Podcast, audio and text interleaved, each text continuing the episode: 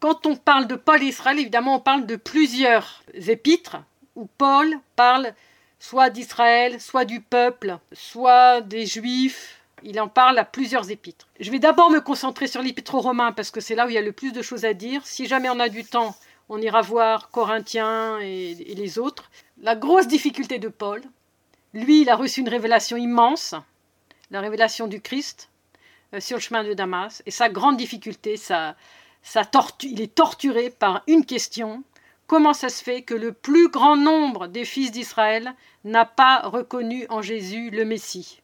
Qu'est-ce qu'il s'est passé?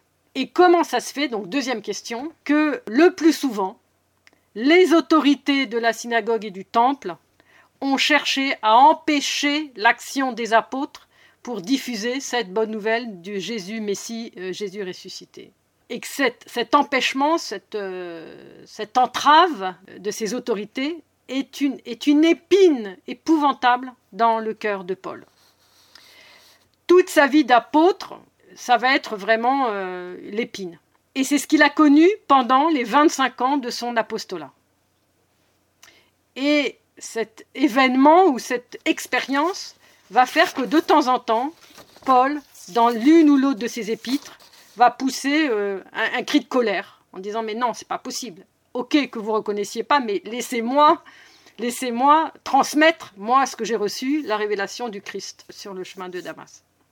Alors, pourquoi les chapitres 9 à 11 euh, sont à étudier finalement en premier dans, cette question? Parce que, comme on l'avait dit quand on a regardé l'épître aux Romains, cet épître est le sommet de la théologie de Paul. Il est à la fin de sa vie, il, il rassemble tout ce qu'il a pu découvrir, tout ce qu'il a pu expérimenter, tout ce qu'il a pu découvrir aussi par lui-même dans sa relation au Christ, tout ce qu'il a reçu du Christ euh, directement, et donc il rassemble tout ça, et y compris pour la question, euh, la question d'Israël. Il se livre pendant euh, ces trois chapitres à une longue méditation appuyée sur l'Écriture, sur non seulement le sort d'Israël en lui-même, non seulement à propos d'Israël qui n'aurait pas reconnu le Messie, mais aussi à, ceux qui ont pu éventuellement reconnaître le Messie. Et sa vraie question, c'est comment c'est possible que la majorité n'ait pas reconnu le Messie? Comment c'est possible? Et la deuxième question, est-ce que Dieu serait-il mis en échec? Et finalement, il va dire, dans un langage euh, apocalyptique qui est probablement euh, empreint du prophète Daniel, que dans le dessein de Dieu, il y a quelque chose d'insondable et il parle d'un mystère. C'est un mystère, je ne comprends pas, je ne comprends pas. Et parfois, ça me fait, ça me, ça me met de la colère, quoi. Mais vraiment, je ne comprends pas. Et il le dit au chapitre 11, verset 25, Je ne veux pas, frère, que vous ignorez ce mystère, ce mystère, de peur que vous ne vous preniez pour des sages. L'endurcissement d'une partie d'Israël durera jusqu'à ce que soit entré l'ensemble des païens, et ainsi tout Israël sera sauvé. Donc c'est pratiquement hein, la conclusion de, de, ces deux chapitres, pratiquement.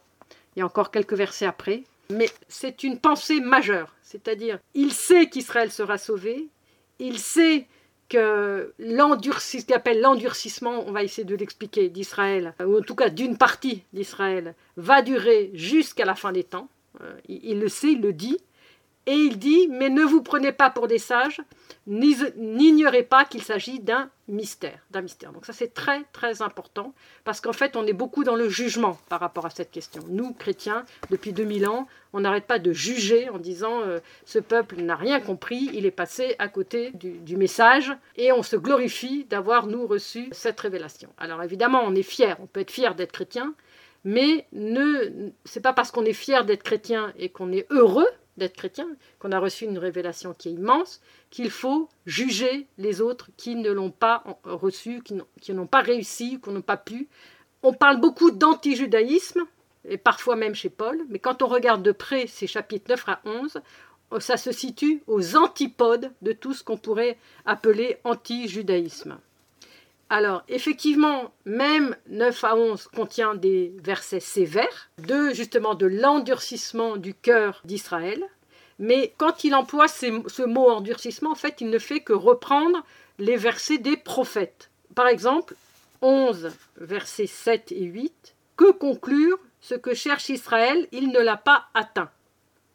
Mais ceux-là l'ont atteint qui ont été élus. Les autres, ils ont été endurcis selon le mot de l'Écriture. Et là, il a en fait deux versets, un verset d'Isaïe 29, 10 et un verset de Deutéronome 29, 3. Dieu leur a donné un esprit de torpeur, ils n'ont pas Dieu pour voir, pas d'oreille pour entendre jusqu'à ce jour. Donc comme si c'était Dieu qui finalement se débrouille pour qu'ils n'entendent pas et qu'ils ne voient pas. Donc, donc là, il s'agit vraiment d'un mystère. Hein. parce qu'on sait très bien que Dieu ne, ne bouge pas les yeux et les oreilles de personne. Alors, cette partie de 9 à 11, certains vont peut-être éventuellement vous dire Oh, c'est quelque chose qui est au milieu comme ça, mais ça n'a pas, c'est un peu anecdotique, c'est pas très important. En fait, si on regarde bien l'ensemble de l'épître aux Romains, ces trois, chapitres sont c'est fondamental, ils sont fondamentaux. Et en fait, Paul répond à une. C'est vraiment tout un contexte. Il répond finalement à, un reproche qu'on peut lui faire. Il serait un homme de anti-loi, anti-loi de Moïse. Il serait contre la loi, il serait contre, ou il nierait l'élection et les privilèges d'Israël. Et quand on regarde par exemple le livre des Actes des Apôtres au chapitre 21, versets 27 et 28, on voit bien la réalité euh, des reproches qui sont formulés dans ce livre, dans ce chapitre 21. Les Juifs d'Asie, ayant aperçu donc Paul dans le temple, ameutèrent la foule et mirent la main sur lui en criant Homme d'Israël, au secours Le voici l'individu qui prêche à tous et partout contre notre peuple, contre la loi et contre ce lieu. Donc voilà les accusations auxquelles Paul, à la fin de sa vie, essaie de répondre. Ces chapitres-là essaient de répondre, donc on sent qu'il essaie aussi de se défendre et de répondre à ces accusations. Mais en plus, ça n'est pas que ça, ça n'est pas que un, plaidoirie pour montrer qu'il reste, il reste juif jusqu'au bout des ongles, hein, ça on l'avait déjà dit, mais c'est aussi une sorte de réflexion personnelle, de réflexion théologique personnelle sur les conséquences de sa théologie sur cette question d'Israël.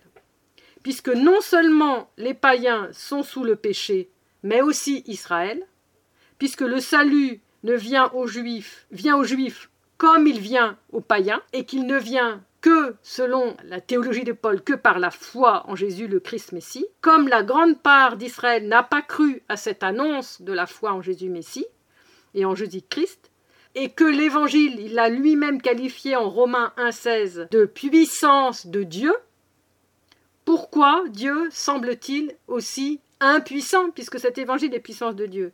Comment ça se fait que il n'a pas cette puissance sur le cœur des fils d'Israël. Qu'est-ce que cela veut dire Et est-ce qu'Israël serait déchu de l'histoire du salut? Est-ce que son élection serait caduque? Est-ce que la communauté de l'Église, est-ce que ces premières communautés d'Église, est ce qui va être bientôt la grande Église, est-ce que la grande Église aurait bénéficié tout entière de ses prérogatives d'Israël et aurait gommé Israël et aurait pris la place d'Israël? Voilà. Donc toutes ces questions-là sont des questions mais fondamentales, fondamentales. Et l'incrédulité du peuple de Dieu pose la question de la fidélité de Dieu à ses propres promesses, à ses propres promesses. Est-ce que Dieu tient ses promesses? Est-ce que la parole de Dieu a failli? Non, dit-il Romains 9, 6, non. La parole de Dieu n'a pas été mise en échec la parole de Dieu. Non certes que la parole de Dieu est faillie, car tous les descendants d'Israël ne sont pas Israël, de même, pour être postérité d'Abraham, tous ne sont pas ses enfants. C'est par Isaac que une descendance portera ton nom. Donc non certes que la parole de Dieu est faillie. Elle n'a pas failli. Donc, qu'est-ce qu'il se passe? Comment on peut répondre à ces questions? Si, si, Dieu est fidèle à son alliance, si Dieu est fidèle à l'élection, ce que, entre guillemets, Paul appellera l'endurcissement d'Israël, est-il quelque chose de tellement euh, énorme que ben, Dieu est obligé d'aller voir ailleurs, on pourrait dire, de donner ses promesses ailleurs Ou est-ce que cet endurcissement, entre guillemets, d'Israël, cette, non-foi, cette absence de foi dans le, Messie Jésus, est-ce que Dieu a une vision qui va beaucoup plus loin que notre petite vision à nous, humaine En Romains 3.3, voilà ce que dit Paul. Si, si donc d'aucuns furent infidèles, leur infidélité va-t-elle annuler la fidélité de Dieu? Certes non. Donc nous sommes aussi, nous chrétiens, infidèles. Et la fidélité de Dieu ne s'annule pas vis-à-vis de nous infidèles. Donc elle ne peut pas s'annuler non plus par rapport à Israël. Certes non. Il faut que Dieu soit véridique et tout homme menteur, comme dit l'Écriture.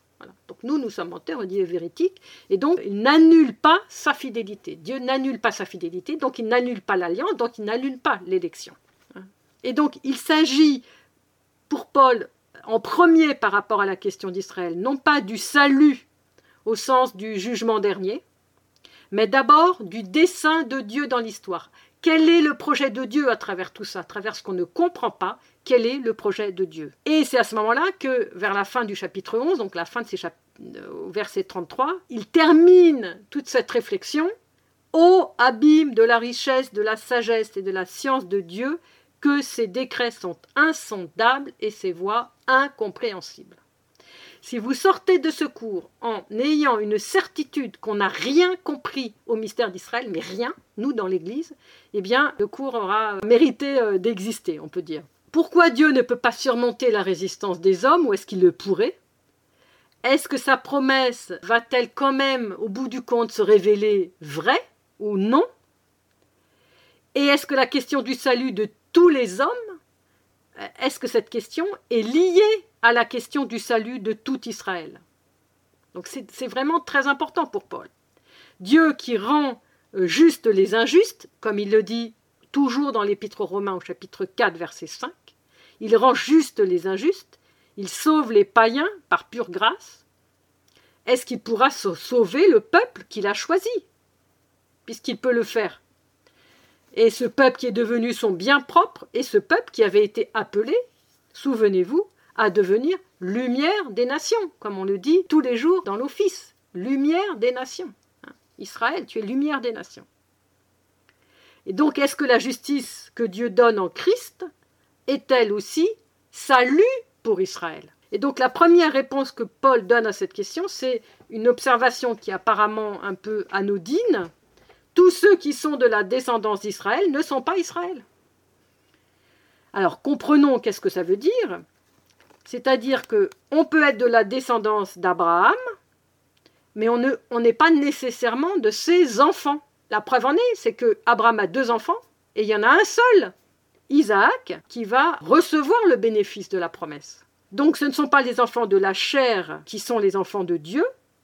Comme descendance, seuls les enfants de la promesse vont entrer en ligne de compte. Et c'est ce qu'il dit donc à, dans ce, à partir de ce verset 6 du chapitre 9. Et donc, Paul va distinguer entre les enfants selon la chair, c'est-à-dire la descendance charnelle d'Abraham, et les enfants de la promesse. Et ça ne se recouvre pas nécessairement. Et c'est là où on distingue, quand Paul dit dans la première aux Corinthiens chapitre 10 verset 18, il fait un distinguo en disant Israël selon la chair. Israël selon la chair, dans une expression de Paul au premier aux Corinthiens. Et Israël selon l'esprit. Donc le choix de Dieu crée en Israël une sorte de séparation, puisque il y a Isaac et Ismaël, et Jacob et Ésaü à la génération suivante. Donc il y a bien, il y a bien à un moment donné une distinction que Dieu fait. Et il le fait déjà à l'intérieur du peuple même de la promesse. Donc ce choix euh, de Dieu crée cette séparation et Paul s'appuie pour l'expliquer sur un autre concept clé de l'Ancien Testament, qui est le concept du reste d'Israël. Et donc là, on a par exemple en Isaïe, donc dans, le, dans, ce document-là, je vous, je vous en ai pas mal parlé, cette histoire du reste, il y a beaucoup de... Voilà, ici, la solution est fondée sur l'écriture qui, à certains moments, ne promène le salut qu'à un reste d'Israël. Donc, vous voyez, toutes les, toutes les, les versets, bon, beaucoup de chez Isaïe, mais il y en a aussi dans le Siracide. Euh, donc Isaïe 10, 20 par exemple. Il adviendra en ce jour-là que le reste d'Israël et les rescapés de la maison de Jacob cesseront de s'appuyer sur celui qui les frappe. Ils s'appuieront vraiment sur le Seigneur, sur le Saint d'Israël. Donc il s'agit ici de l'Église ou une part d'Israël, au moins celle qui, qui aurait cru en Jésus, qui parvient au salut. Donc c'est le fruit absolument gratuit de l'amour de Dieu, et donc il n'y a pas à s'enorgueillir. Et comme cette démonstration pour Paul ne suffit pas, il va continuer en introduisant ce concept d'endurcissement, qui d'ailleurs pour nous est un peu étranger. Comment Dieu pourrait-il endurcir un homme pour le mal? Et donc, quand il utilise ces termes d'endurcissement, il montre que l'endurcissement ne supprime pas la liberté de, l'homme, comme c'était d'ailleurs le cas pour Pharaon, par exemple, hein, avec les, fameuses dix plaies euh, d'Égypte. Et il parle ensuite, donc, au chapitre 10, de la désobéissance, donc 10, euh, verset 21. Isaïe ose ajouter J'ai été trouvé par ceux qui ne me cherchaient pas, je me suis manifesté à ceux qui ne m'interrogeaient pas tandis qu'il s'adresse à Israël, tout le jour j'ai tendu les mains vers un peuple désobéissant et rebelle. Et un peu plus loin, en 11, 20, 23, il va parler, il va parler de elles ont été coupées, donc des racines, des, branches, pour leur incrédulité et leur, c'est-à-dire en fait littéralement en grec, leur non-foi et leur entêtement.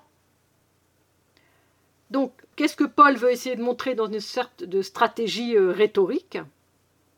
C'est qu'est-ce qu'on peut faire de la démonstration de la culpabilité d'Israël dans le refus de l'Évangile? Qu'est-ce qu'on peut en faire? Bon, ok, il y a une culpabilité d'Israël, ok, il y a un certain endurcissement, une non-croyance, une rébellion, que d'ailleurs les prophètes ont largement exprimé euh, bien avant la venue du Christ. Comment ce concept d'endurcissement va fonctionner dans le cas d'Israël? Parce que Dieu n'endurcit pas n'importe comment, entre guillemets, si c'était Dieu qui endurcit, alors là il faudrait faire un grand débat aussi là-dessus, mais comment, si jamais il endurcit, si jamais, en tout cas il permet, c'est ce qu'on va dire, il permet l'endurcissement, ben, ça sera pour un but précis, et ce but ne peut être que pour le salut, ne peut être que pour le salut, que pour le bien et d'Israël et de l'humanité. Et c'est la raison pour laquelle il dit au chapitre 11, verset 11, je demande donc, est-ce pour une chute définitive qu'ils sont trébuchés? Certes non, mais grâce à leur faute, les païens ont accédé au salut. Ils découvrent, ils découvrent là la clé fondamentale de, de ce qu'ils ne comprenaient pas. Et donc il réfléchit, on, veut dire, on pourrait dire il réfléchit à voix haute en écrivant. C'est une chute qui n'est pas définitive, ils ont trébuché, mais grâce à ce trébuchement, grâce à cette, à cette non-foi, à cette rébellion, à, à cet endurcissement éventuellement, eh bien, les païens accèdent au salut. Donc, l'endurcissement d'Israël, elle a un but énorme, c'est le salut des nations. Et ce salut n'est qu'une des étapes du dessein de Dieu. Donc, le salut vient aux nations comme à travers, je dis bien comme, à travers l'endurcissement d'une grande partie d'Israël, pas de tous, mais d'une grande partie d'Israël. Et, ainsi, il s'agit de rendre jaloux Israël, donc c'est le chapitre 10, verset 19. Déjà Moïse le disait, je me le demande, Israël n'aurait-il pas compris?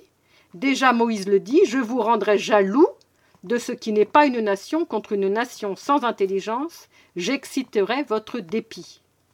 Voilà. Donc il veut rendre jaloux, c'est-à-dire, puisque le endurcissement permet l'entrée des nations, eh bien c'est pour que vous voyez ce que font ces nations et que vous soyez jaloux. Et là, Paul cite Deutéronome 32, 21, Ils m'ont rendu jaloux, jaloux avec un néant de Dieu, ils m'ont irrité par leur être de rien.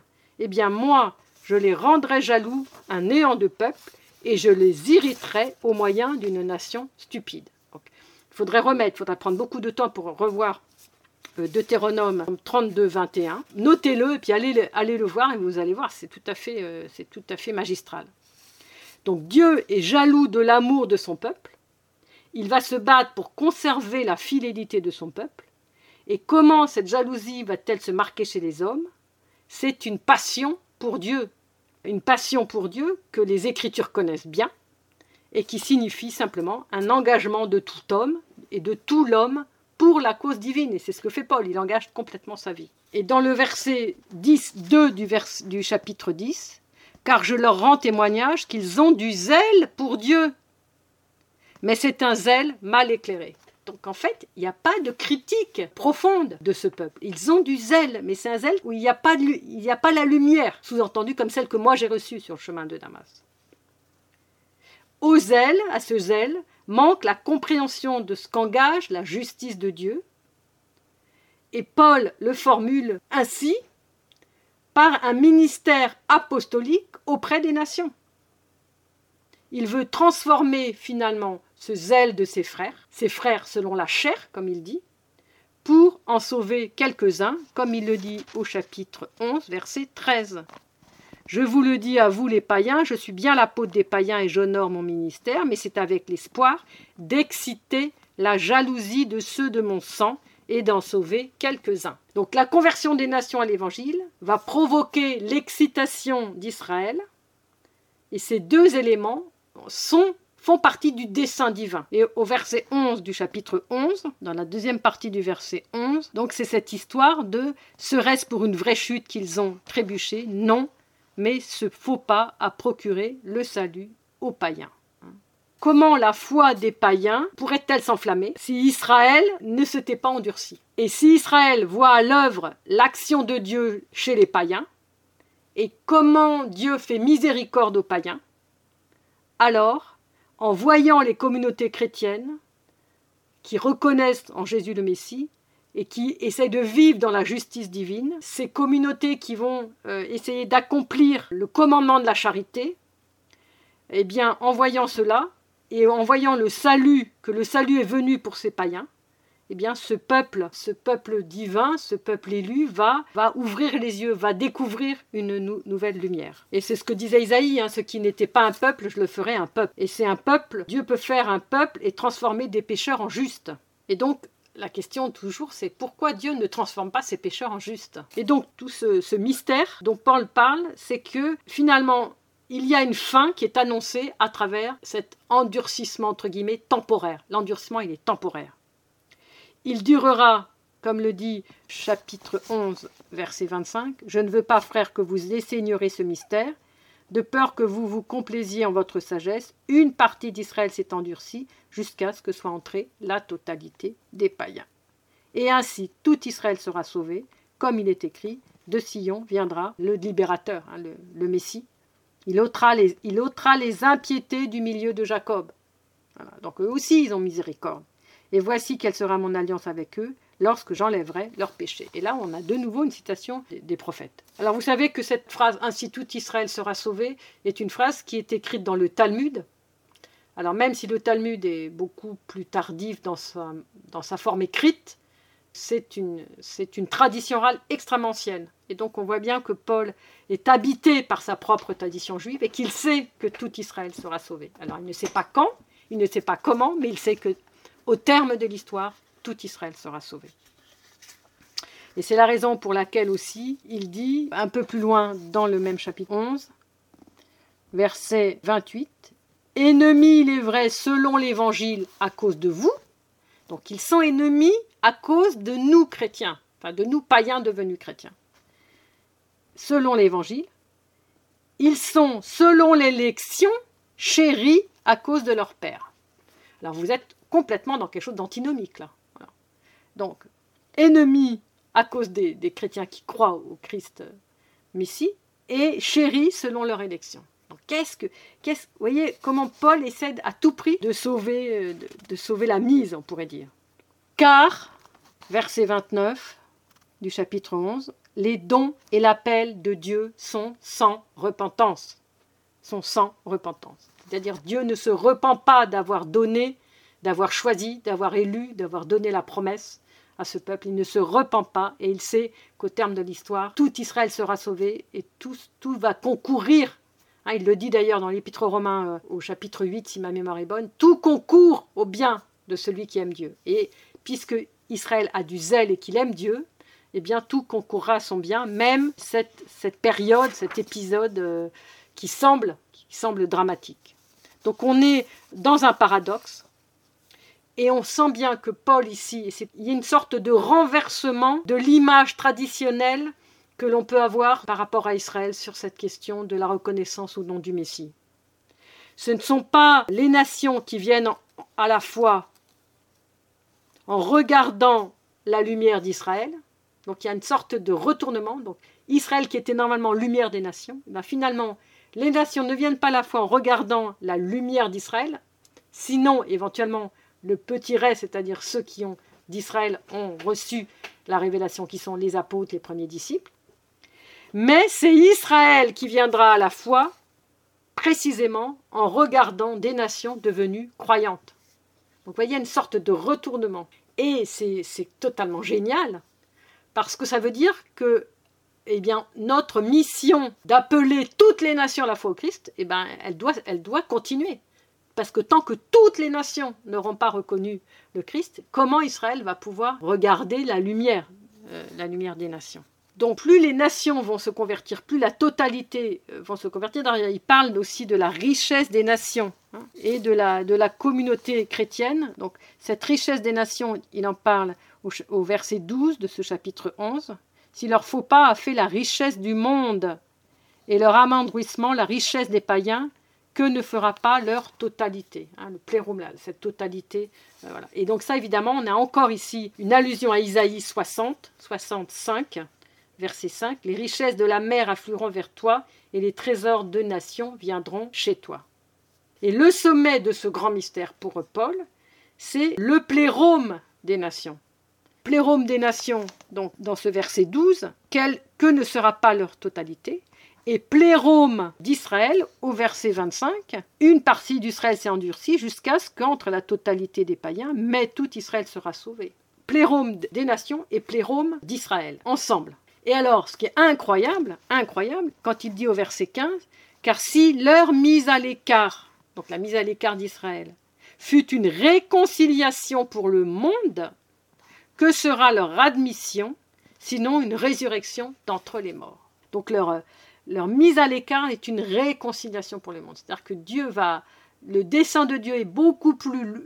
C'est une vision beaucoup plus loin que notre petite vision un peu limitée humaine. Dieu a un dessein qui, qui, nous dépasse complètement et qui montre que même s'il y a de la résistance en Israël, d'ailleurs, euh, à aucun moment Paul n'est vraiment euh, n'a une attitude vraiment purement négative par rapport à Israël. Il est lui-même issu d'Israël. Hein.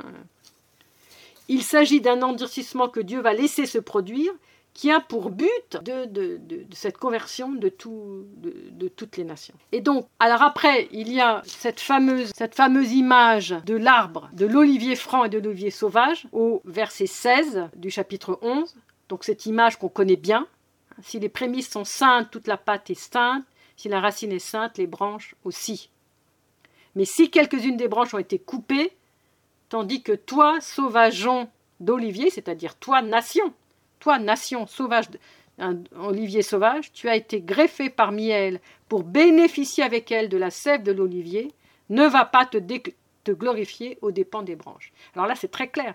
Il ne s'agit pas du tout pour l'Église de prendre la place d'Israël, il n'en est même pas question. Il n'en est même pas question, il faut lire. Tu bénéficies avec elle de la sève de l'olivier. Ne va pas te glorifier aux dépens des branches.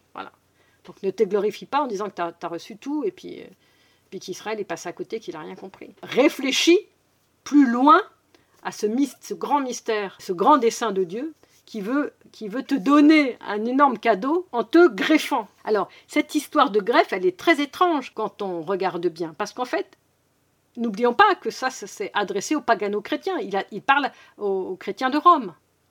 Donc, Ici, Paul utilise cette image de la greffe pour que ces pagano-chrétiens comprennent le, danger, le danger d'abord de s'enorgueillir, le danger de s'éloigner d'Israël, et le danger d'éventuellement de, voir Israël comme un condamné, et le danger d'être trop fier de leur propre appel, le propre appel de chrétien. Et alors, cette, histoire de greffe, elle est tout à fait euh, incroyable. Il va greffer si tu veux te glorifier, ce n'est pas toi qui portes la racine, c'est la racine qui te porte. Donc n'oublions jamais les racines. Parce que si on coupe nos propres racines, on coupe la branche sur laquelle on est assis, comme on, dit en français. Tu diras, on a coupé des branches pour que moi je fusse greffé. Fort bien. Elles ont été coupées pour leur incrédulité, et c'est la foi qui, toi, te fait tenir. Ne t'enorgueillis pas, crains plutôt, car si Dieu n'a pas épargné les branches naturelles, prends garde qu'il ne t'épargne pas, toi, davantage. Donc c'est quand même incroyable. Il, y a un, olivier franc et un olivier, un olivier sauvage. Il regreffe, il, dit qu'il va, qu'il il s'agit pas, donc cette image, il ne s'agit pas de greffer, on, greffe jamais, du sauvage sur, sur du franc, sur du noble. Alors on pourrait dire, mais Paul, il n'y connaît rien, ces histoires de greffes et d'arbres. Mais justement, il veut rendre claire cette histoire du salut, et il montre par cette image, c'est une sorte d'histoire impossible, parce que c'est totalement invraisemblable que l'on greffe sur le même arbre des branches qui en ont été retirées. On pourrait, te regreffer. Ils seront greffés eux aussi, car Dieu a le pouvoir de les greffer à nouveau.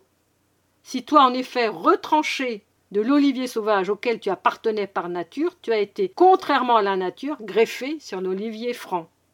Combien plus ceux-ci seront-ils greffés sur leur propre olivier auquel ils appartenaient par nature N'importe quel euh, arboriste, il dirait, c'est un, truc absurde, il ne connaît rien, Paul. Ben justement, voilà, c'est cette inversion qu'il veut nous faire comprendre pour montrer la puissance d'Israël et comment il, accepte qu'on soit greffé sur, cet arbre qui est Israël. Ensuite, ce qu'on pourrait dire pour, pour, essayer de conclure, vous savez que toute la Bible parle d'Israël et des nations. Toute la Bible. Donc il y a une égalité de traitement entre Israël et les nations. Qu'est-ce que c'est cette égalité de traitement? Il y a une sorte d'identité. Il y a le rejet et le salut. Quand Paul dit au verset 30, toujours de ce chapitre 11, De même que jadis vous avez désobéi à Dieu et qu'au temps présent vous avez obtenu miséricorde. En fait, tout le monde désobéit à Dieu, et les païens, et les autres, et les juifs. Vous avez désobéi à Dieu et vous avez obtenu miséricorde. Alors il dit, grâce à leur désobéissance. En fait, on aurait de toute façon obtenu miséricorde. Mais comme pour insister, parce qu'il y a eu leur désobéissance, ben vous avez obtenu miséricorde. Eux de même, au temps présent, ont désobéi, grâce à la miséricorde exercée envers vous, afin qu'eux aussi, ils obtiennent au temps présent miséricorde. Donc on est tous à la même enseigne.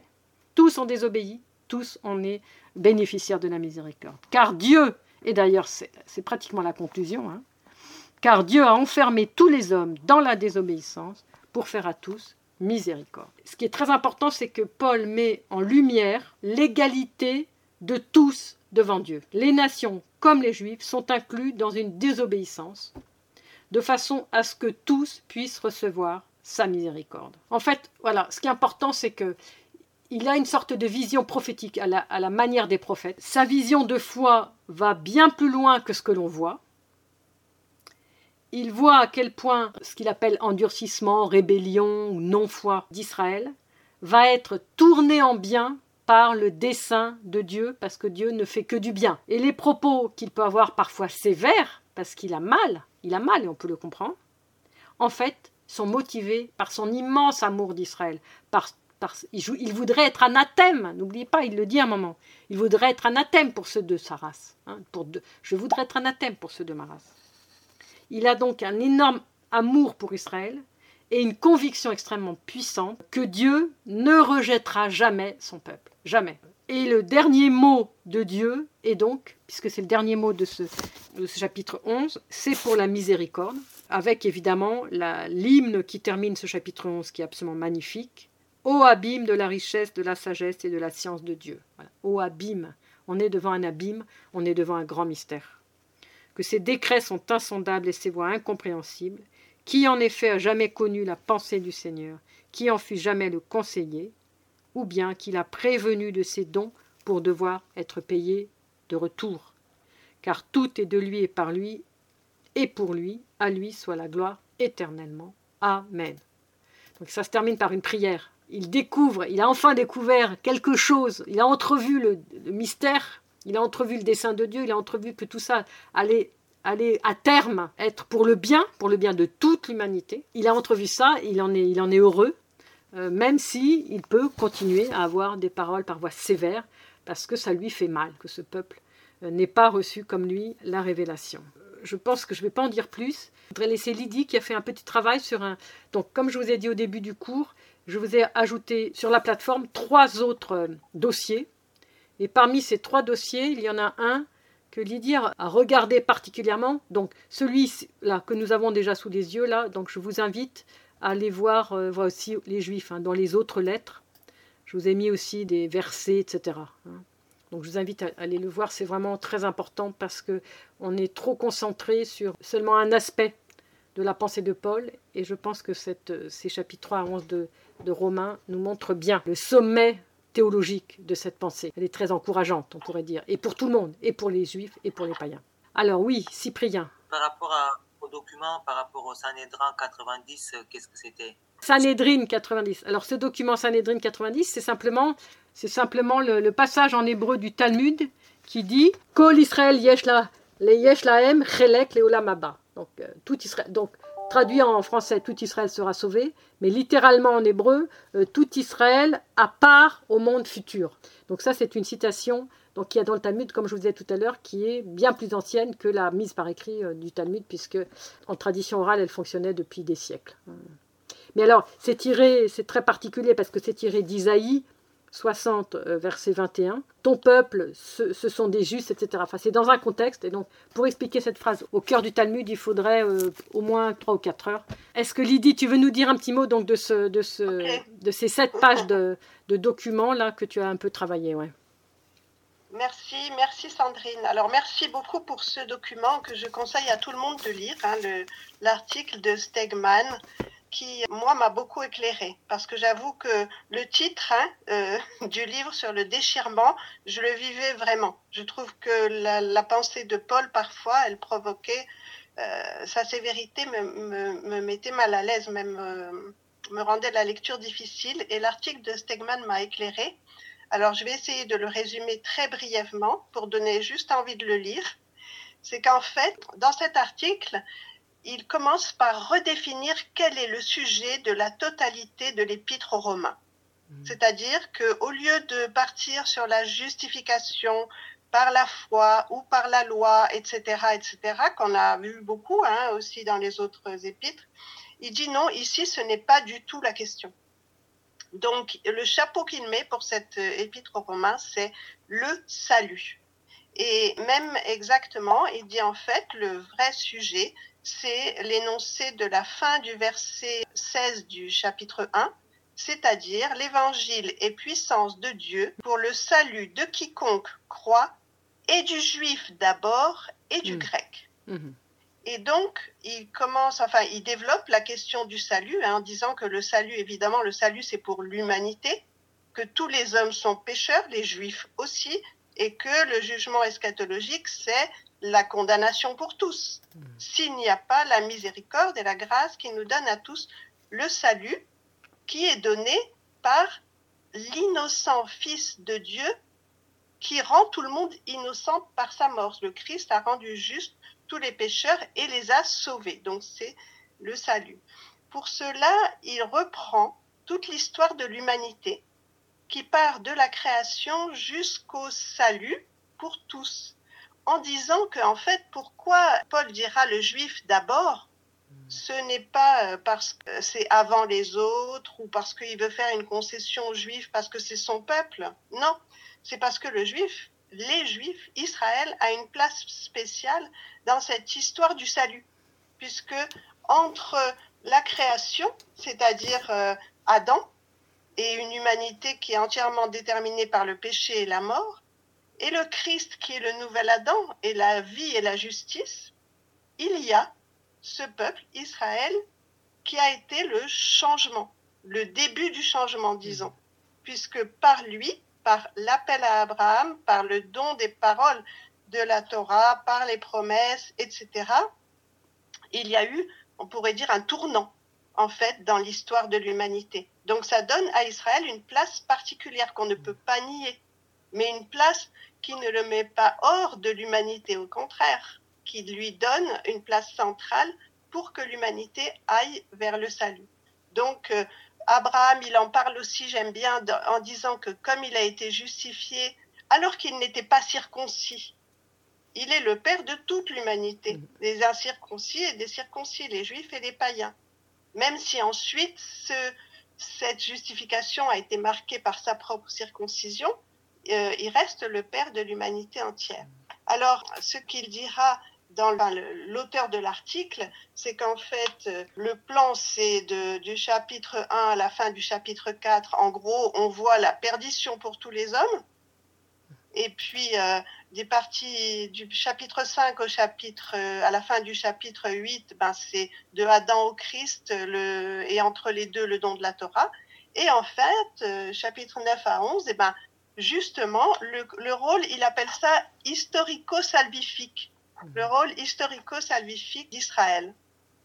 Et donc, il, il est très en colère contre Israël, ça c'est clair, parce qu'il en parle avec tristesse, avec douleur, etc.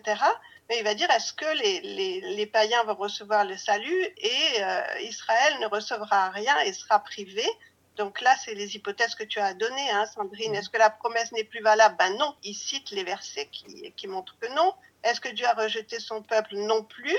Mais finalement, la belle hypothèse à laquelle il arrive et qui visiblement le réjouit parce qu'à la fin, il fait un hymne de louange, mm. tellement il est heureux parce que le problème était un problème douloureux, c'est, ben oui, en fait, le reste va reconnaître le Messie et sera sauvé immédiatement, mais ceux qui sont endurcis vont servir le projet de Dieu puisque ça permettra à tous les païens d'être sauvés. Et euh, il écrit exactement la durée de l'endurcissement est limitée au moment où tous les païens seront sauvés. Mmh. Je trouve ça assez terrible, c'est-à-dire ça donne une responsabilité beaucoup à, au mmh. fait que les païens doivent euh, accepter d'aller vers, vers le salut euh, mmh. pour que Israël puisse les rejoindre. Donc les deux faces de l'action de Dieu sur Israël, soit de convertir les uns, soit d'endurcir les autres, servent à réaliser la parole de Dieu pour Israël et pour les peuples. Alors l'auteur dit que peut-être Paul a été obligé aussi de se pencher fortement sur ces questions parce qu'il a eu des nouvelles concrètes de théologie inamicale à l'égard d'Israël à Rome. Et qu'il a donc été amené à, à s'exprimer à ce sujet pour calmer cela.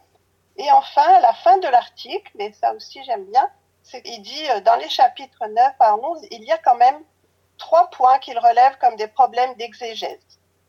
Donc le verset 6 du chapitre 9, le verset 4 du chapitre 10 et le verset 15 du chapitre 11. Et il donne pour les trois points des éléments pour bien les comprendre. Moi, j'ai envie de parler du verset 4 du chapitre 10 que Shuraki traduit par la, la finalité de la Torah, c'est le Messie alors que la Tob traduit par la fin de la loi, c'est le Christ. Et on entend bien la différence de compréhension des deux versets, quoi.